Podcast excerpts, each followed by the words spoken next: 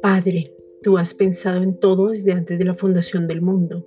Por eso, a causa de Cristo, somos libres del pecado y de la muerte. Romanos 8:2.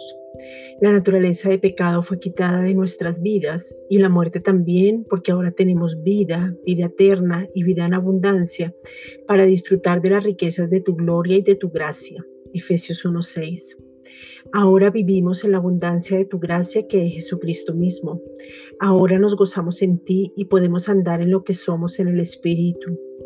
Te pedimos, Padre, en el nombre de Jesucristo, una revelación sobrenatural de la ley del Espíritu de vida en Cristo Jesús que podamos entender, crecer y comprender la sobreabundancia y maravillosa gracia, el regalo maravilloso que nos has otorgado, tener revelación absoluta y completa de la obra del Calvario que fue completa, perfecta y suficiente, poder entender los cinco juntamente y vernos ahí, porque juntamente con Él, al creer, nosotros también hemos sido crucificados, muertos, sepultados, resucitados y sentados en lugares celestiales. Efesios 2.6 que podamos conocer al Espíritu Santo y tener una dirección clara para que nuestro espíritu pueda entender cada palabra revelada y aún lo más profundo de la palabra que es Cristo y poder sumergirnos en ella.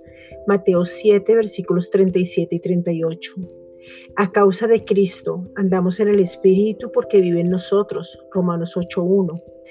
Padre, te pedimos en el nombre de Jesucristo que el fruto del Espíritu, Gálatas 5, 22, 23, se desarrolle, crezca y se manifieste en nuestras vidas para poder ser luminares, Filipenses 2.15, que irradiemos luz, que seamos luz en medio de las tinieblas y esa sal que produce sed y que cada palabra sea de gracia sazonada con sal, Colosenses 4.6 para que muchos vengan al conocimiento de la verdad que es Cristo mismo y poder responder como debemos, debemos responder a cada uno.